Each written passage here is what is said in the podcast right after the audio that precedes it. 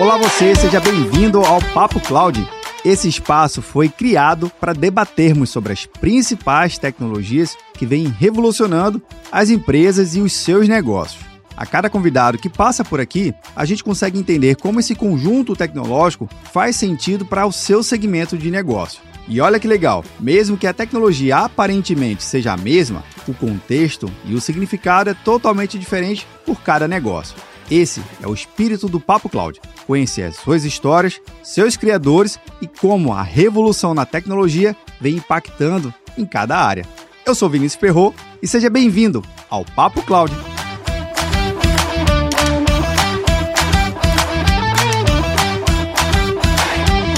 Olá você, seja muito bem-vindo ao Papo Cloud. Eu sou o Vinícius Perro e nesse episódio a gente vai falar sobre novidades e tendências do setor de segurança da informação. Já falamos e gostamos de repetir sempre: segurança no seu negócio nunca será demais, porque as coisas vão evoluindo, a tecnologia vai evoluindo e o mercado e também o mercado de cyberataques vão evoluindo. Para isso, a gente precisa também entender quais são as empresas, o que tem de solução no mercado para a gente se proteger de forma antecipada, inteligente e econômica, não é verdade? E para isso a gente vai conversar com Paulo Banucci, da Cypher. Paulo, seja muito bem-vindo aqui ao Papo Cláudio. Obrigado, obrigado pelo espaço. Um prazer poder contribuir e compartilhar um pouco da nossa vivência pessoal, corporativa e um pouco de tendências de mercado. Prazer estar aqui com vocês. Maravilha. E Banucci, o negócio é o seguinte: Convidado do Papo Cloud já ganha também um brinde exclusivo aqui do pessoal da MIT Technology Review, que é parceiro do nosso canal há muito tempo. A gente gosta de conteúdo e conteúdo de qualidade também aqui, viu? A gente gosta muito. Então, um brinde que vai para sua casa,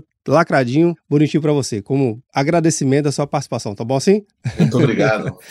Então vamos lá. Paulo, vamos fazer o seguinte: a gente gosta de sempre conhecer o nosso convidado logo no iníciozinho aqui, para a gente entender um pouco mais da sua trajetória de carreira e principalmente o seu desafio na Cypher, por favor. Bom, eu sou um executivo, diria, standard de mercado de tecnologia, engenheiro. Busquei nesses anos todos conhecimento de negócio na academia e comecei a minha carreira lá atrás como consultor passando por empresas eh, de escola americana, grandes corporações listadas em bolsa. Comecei minha carreira na Accenture, passei por IBM, passei por empresas de tecnologias, fornecedores de tecnologias como Avaya, depois fui para uma empresa chamada Verint, enfim, uma uma trajetória onde eu sempre estive em empresas de tecnologia, provedoras de tecnologia, serviços, produtos, consultoria. E recentemente nesse desafio de cibersegurança na Saifa. Uma trajetória que eu sempre planejei, sonhei e busquei,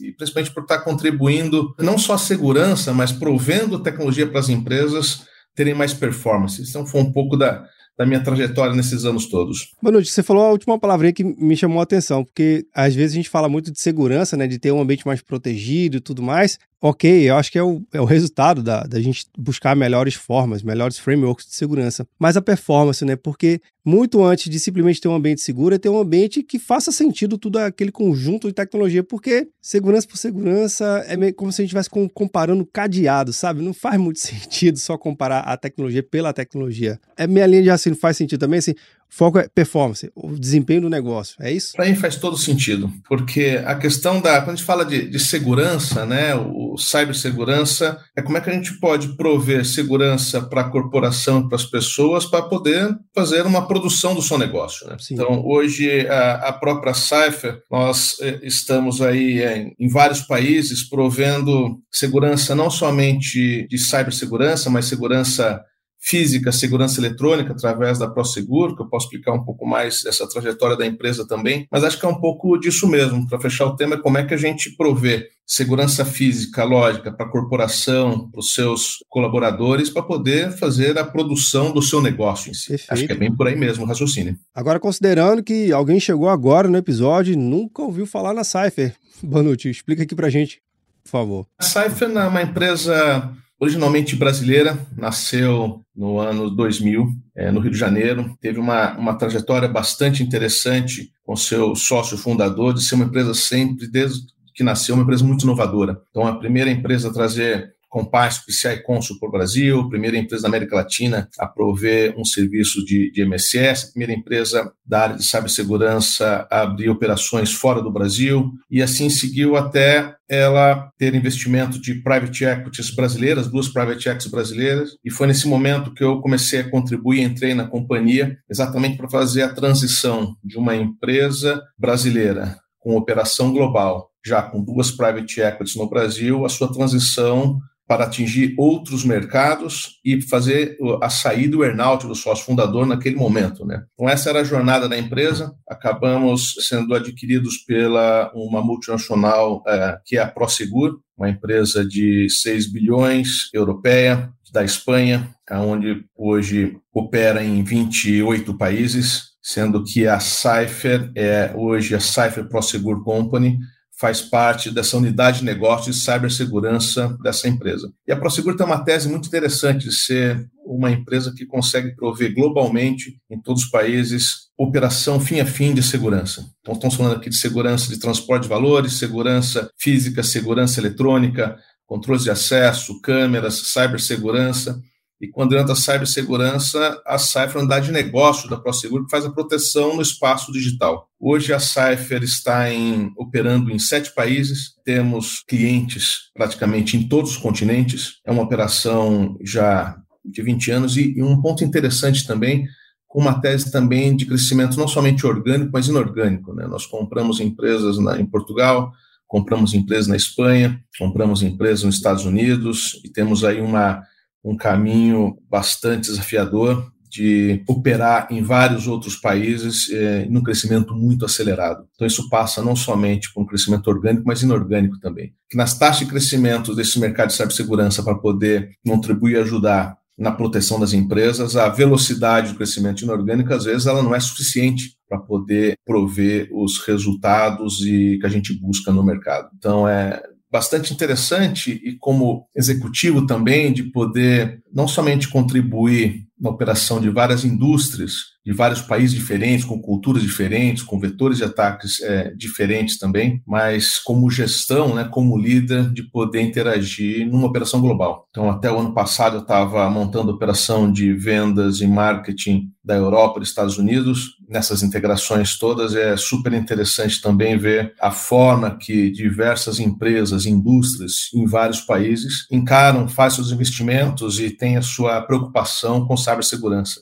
Só por curiosidade, nós temos é, vários clientes, por exemplo, no continente africano, em alguns países de língua portuguesa. Então, você pega a, as grandes telcos, que têm uma penetração muito grande na, na, população, a preocupação, investimento volumoso que eles fizeram também nos últimos anos para ter uma maturidade de cibersegurança. Então, super interessante ver o que ocorre no Brasil, o que ocorre na Europa, na, na Espanha, Portugal, que a gente opera, e ver é, vetores de ataque e forma que as empresas estão se preparando é, para esse mercado de cibersegurança. Olha, boa noite. Você contando aí a trajetória é incrível, porque deixa muito claro que hoje no mercado de segurança ele já não é mais local há muitos anos, né? Porque uma empresa ela pode ter um ataque, ter uma tentativa de ataque vindo de um outro país, de um outro continente. E essa questão desse crescimento da Cypher pela aquisição de, de outras empresas, isso também traz para o arcabouço um conhecimento muito local, como aquelas pessoas naquele local pensam sobre aquele tema, tanto para o ataque quanto para a defesa. Isso acaba incorporando muito ao conhecimento de vocês. Então, cada aquisição é um ponto extremamente positivo que globalmente as empresas que, que vocês atendem se beneficiam de, diretamente, porque vocês já estão trabalhando em culturas diferentes, porque também existe a cultura do ataque, como o atacante pensa, né? E como também o, o protetor se protege. Compartilhar essa experiência pela aquisição de novas empresas também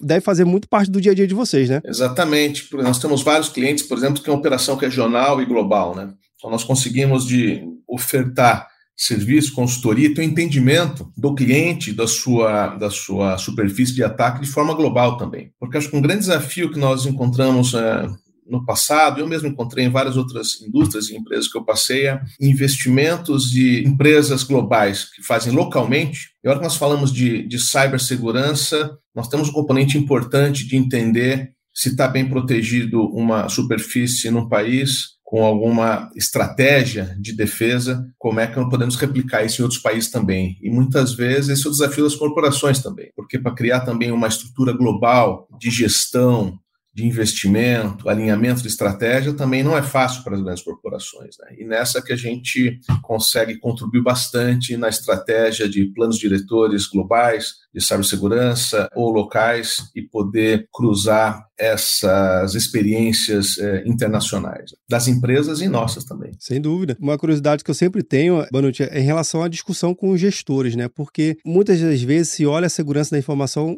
como um certo custo adicional à TI e que sabemos, sabemos que primeiro não é um custo, primeiro não é associado à TI, é associado ao negócio, né? É um, uma proteção.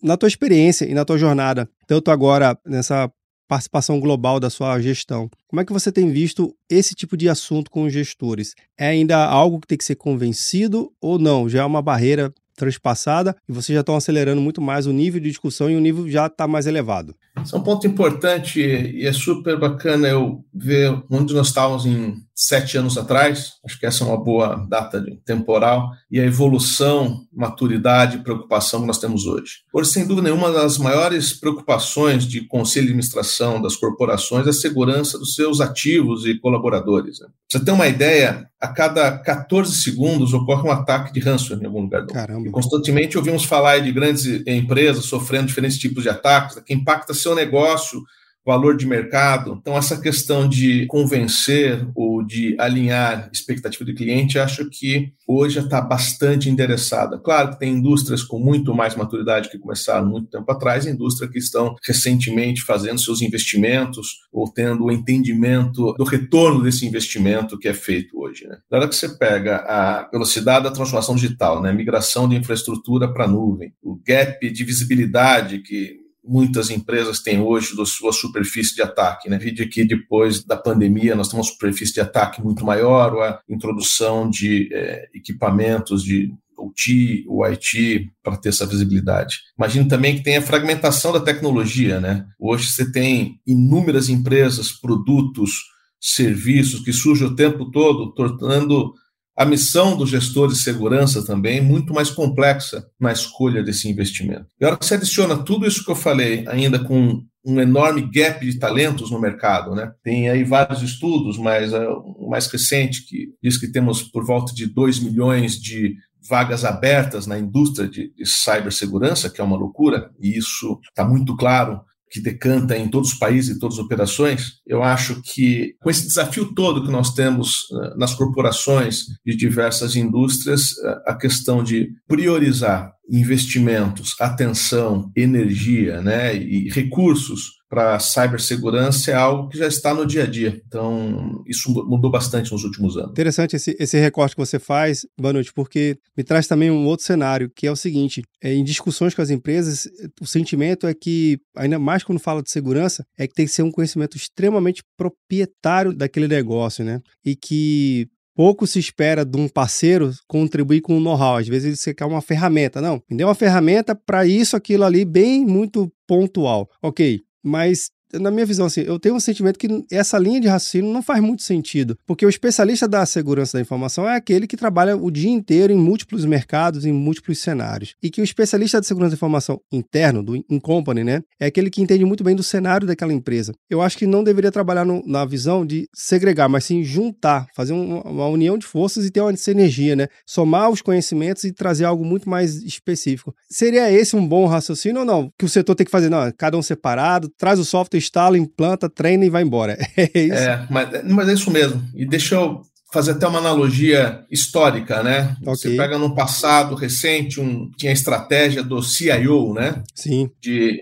ou junto com o CISO, de buscar tecnologia para resolver as, as, dores da empresa. Então, se ele precisava de um, um provedor para resolver esse problema de comunicação, você tinha dois ou três grandes players globais, e você escolhia um outro. De banco de dados, dois ou três também, ele resolvia seu problema. De networking, dois ou três grandes provedores resolviam o problema. Quando se fala de cibersegurança, o que está na mão de um CISO hoje, ele precisa, no mínimo, de seis empresas fabricantes de tecnologia, três integradores de consultoria. Então, a, a disponibilidade de múltiplas empresas com múltiplas abordagens para resolver múltiplos desafios da companhia esse acho que é o grande desafio hoje de um CISO, né, que tem a responsabilidade de implementar sua estratégia de cibersegurança da sua empresa. Então, como é que ele escolhe múltiplos vendors? Tem 30 mil vendors de fabricantes de tecnologia, de grandes corporações americanas a startups israelenses, provendo excelentes produtos, inúmeras empresas de consultorias, integradores, telcos, provendo é, serviços. Como é que ele escolhe junta e tem sinergia de todos esses players para resolver seu problema de cibersegurança na empresa. Acho que esse é o grande desafio e, e, ainda bater com o budget que esperado que ele possa investir. Bem pontuado. E acho que é por isso também que os CISOs buscam estar sempre é, nos grandes eventos, entender quem são os novos players, entender quais são os seus parceiros, porque no fim mesmo, a hora que tem um incidente, a hora que tem um problema, é onde ele já investiu com múltiplos players, é onde ele vai buscar os dois ou três que estão ali interagindo e resolver o problema. Né? Então, acho que em termos de linha de raciocínio é um pouco esse o desafio mesmo. Você falou também de estar conectado a novos eventos, né? E eventos e entender dessas novidades. Vocês também têm diversas novidades, né? Lançando aí para o mercado, trazendo não só esse lado mais tecnológico, mas também know-how. Conta aqui um pouquinho para a gente dessas novidades. O que a, a Cypher vem buscando nos últimos anos é inovação. Hoje a empresa é uma empresa onde nós temos uma, uma porção grande de investimento de R&D e acho que a grande eh, novidade, enfim, acho que a notícia mais recente que o ano passado passado, nós fizemos, tomamos uma decisão de montar uma nova área de, de R&D na companhia, onde nós temos um time global novamente, espalhado praticamente cinco países, com a missão de desenvolver com propriedade intelectual própria uma nova plataforma, uma suíte de serviços gerenciados, exatamente para atender essa demanda muito latente do mercado. Então, o que nós estamos lançando esse ano que é uma essa suíte de serviços bastante disruptiva no mercado, que chamamos de XMDR ou XMDR, que é uma, uma evolução do conceito de, de MDR, né, que utiliza inteligência artificial, machine learning, que não tem outra forma de fazer isso, para que a gente expanda a cobertura de detecção e resposta a todas as superfícies de ataques possíveis. Então, imagine que nós temos hoje é, muitos clientes pelo mundo com seus ativos de TI, seus ativos de OT, seus ativos de IoT, e através dessa suíte que está na nuvem, computação em nuvem, a gente está conseguindo prover é, serviços através dessa plataforma para os nossos clientes globais. E eu realmente acredito, pelo feedback que eu tenho de mercado, é algo bastante disruptivo, acho que vai mudar o patamar da forma que nós gerenciamos ativos nas nossas companhias e com isso a gente pode eh, otimizar as atividades de inteligência de ameaça e detecção e resposta. Então estão aí bastante empolgados aí com a, o que está por vir aí nesses próximos seis meses. Isso é muito legal, porque vocês também citam um setor que vem se transformando fortemente, que é o setor de telecom. Se a gente falasse telecom há 20 e poucos anos atrás, um pouquinho ali na virada do ano 2000, era uma um setor que estava ainda entendendo o processo de digitalização, extremamente analógica, e tudo bem, o setor nasceu assim. E aí, com a chegada do IP, houve essa transformação muito forte. A gente teve ali também as redes híbridas do setor de telecomunicações para depois ser mais hoje digital. Agora, com 5G, a superfície de ataque que você está falando, Bonucci, é nossa, é incalculável se a gente fosse falar comparando o mercado de, de 20 anos atrás. Então faz sentido esse setor ter esse tipo de solução de vocês. Mas também tem algum outro setor que é mais propenso aqui que você poderia citar, que seria mais, assim, mais aderente às soluções, ou não tem isso?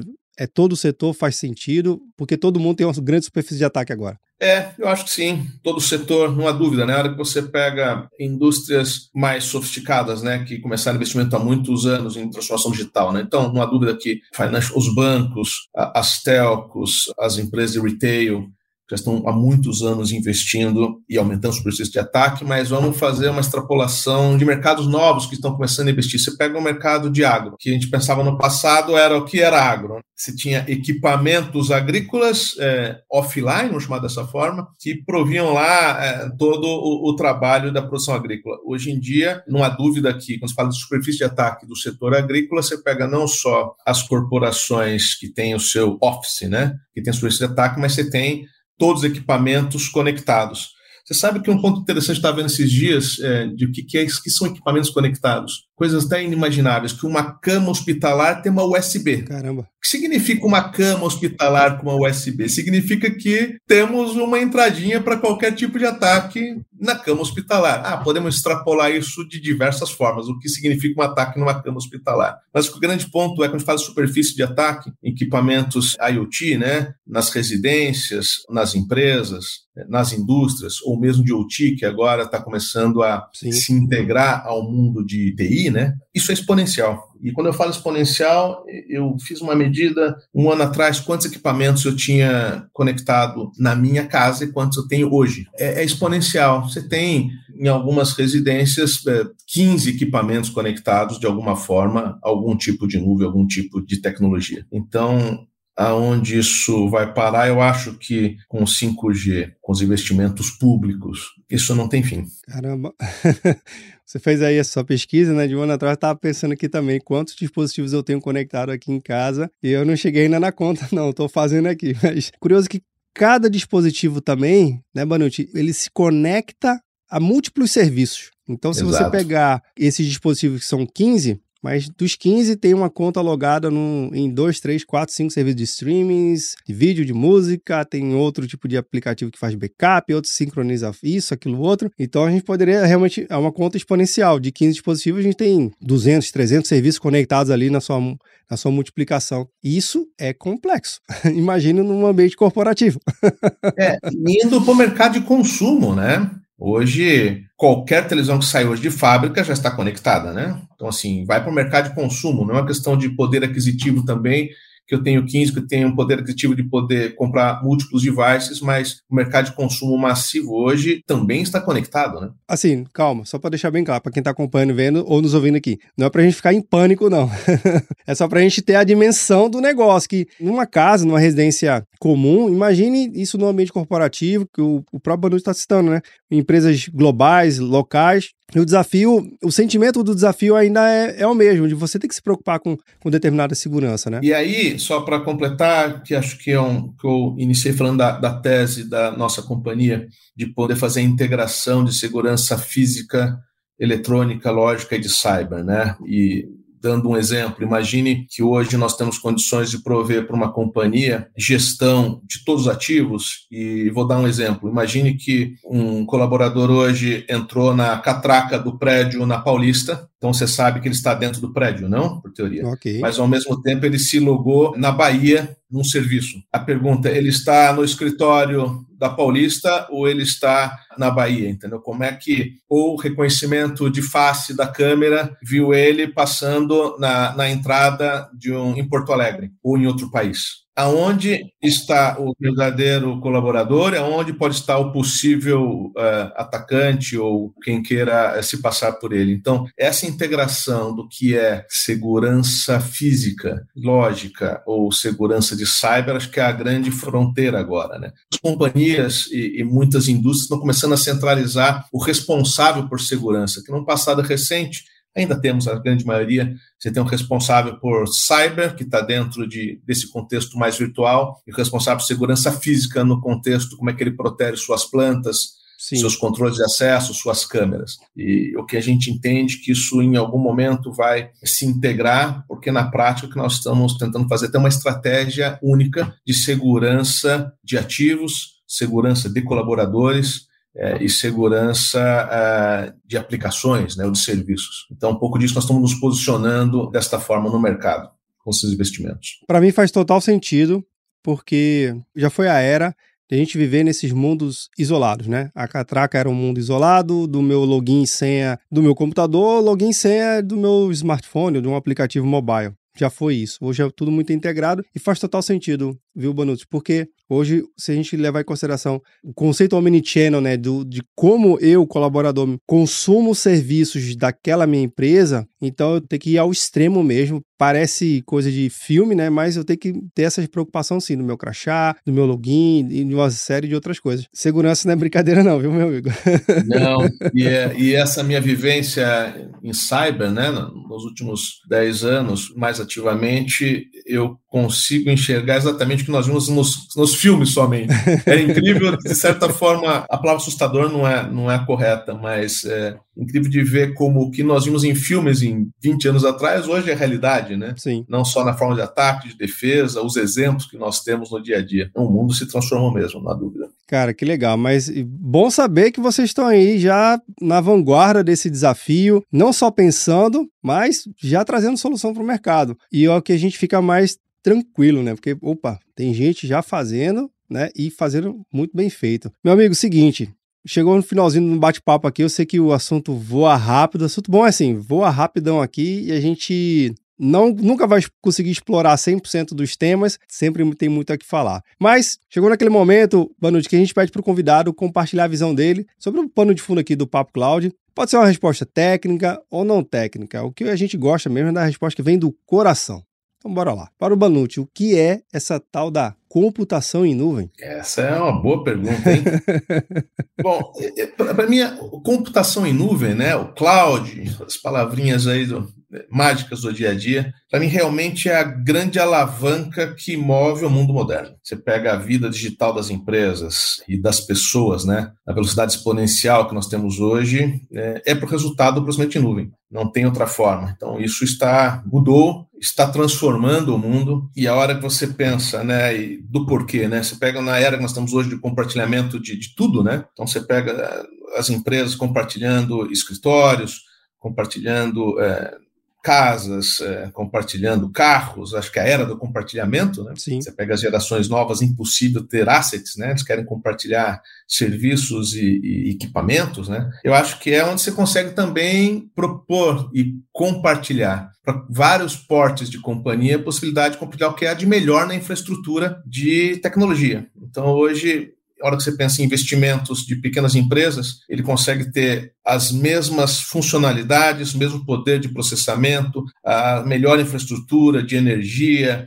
de backup e de segurança compartilhada na nuvem. Então, não só na questão de gestão de custos, mas principalmente de poder acessar infraestruturas sofisticadas em vários portos de, empresas. Eu acho que isso que dá esse crescimento exponencial que eu estava falando. É fundamental, um caminho sem volta e que eu fico bastante feliz, porque a hora que você tem uma estratégia de fazer processamento em nuvem e você consegue focar no, no fim da tua empresa, que é, de novo, na produção, na performance que você espera, sem as, os investimentos ou preocupações ou buscar a demanda de infraestrutura de tecnologia. Né? Então, de novo, é, eu acho que isso é o que move e que vai mover o mundo moderno. Né? Sensacional, Bonucci. Obrigado demais pela sua participação aqui. Adorei. Portas abertas, né? Essa porta aqui no conceito do faro é bom. no conceito de segurança é, é, boa. Portas abertas, volte mais vezes, viu? Um prazer, obrigado pelo espaço. Eu fico muito feliz de poder contribuir com os seus é, ouvintes, né, com, com, o público, um pouco de tendências, o que nós estamos fazendo e, e, como é que podemos acessar informações. Né? Eu acho que é fundamental o trabalho que está fazendo e parabéns aí pelo trabalho. Eu que agradeço, agradeço demais pela sua presença, viu, abrilhantando nosso episódio aqui, mas Agradeço também a quem está vendo e nos ouvindo, né? Esse é o principal papel aqui do Papo Cloud, trazer conteúdo para todo mundo aqui, conteúdo de qualidade. E os convidados sempre trazendo uma forma de gente pensar diferente. E tá pensando diferente sua segurança? Cypher. Vou deixar o link aqui na descrição para você conhecer um pouquinho mais das soluções dele. Eu acho que faz total sentido. Se você tem um projeto para 2023 ir para frente, entre em contato com eles. Eu acho que vai fazer você pensar diferente sobre como você pensar Segurança, olha só, é tudo uma redundância aqui, mas faz sentido, viu? Bem, agradeço a participação e audiência, a gente continua discutindo lá no nosso grupo do Papo Cloud Makers, link na descrição. Agradeço também o pessoal da MIT Technology Review pela parceria e nos abrilhantar aqui com esse exemplar magnífico para a gente enviar para os nossos convidados. E aí, tá na nuvem?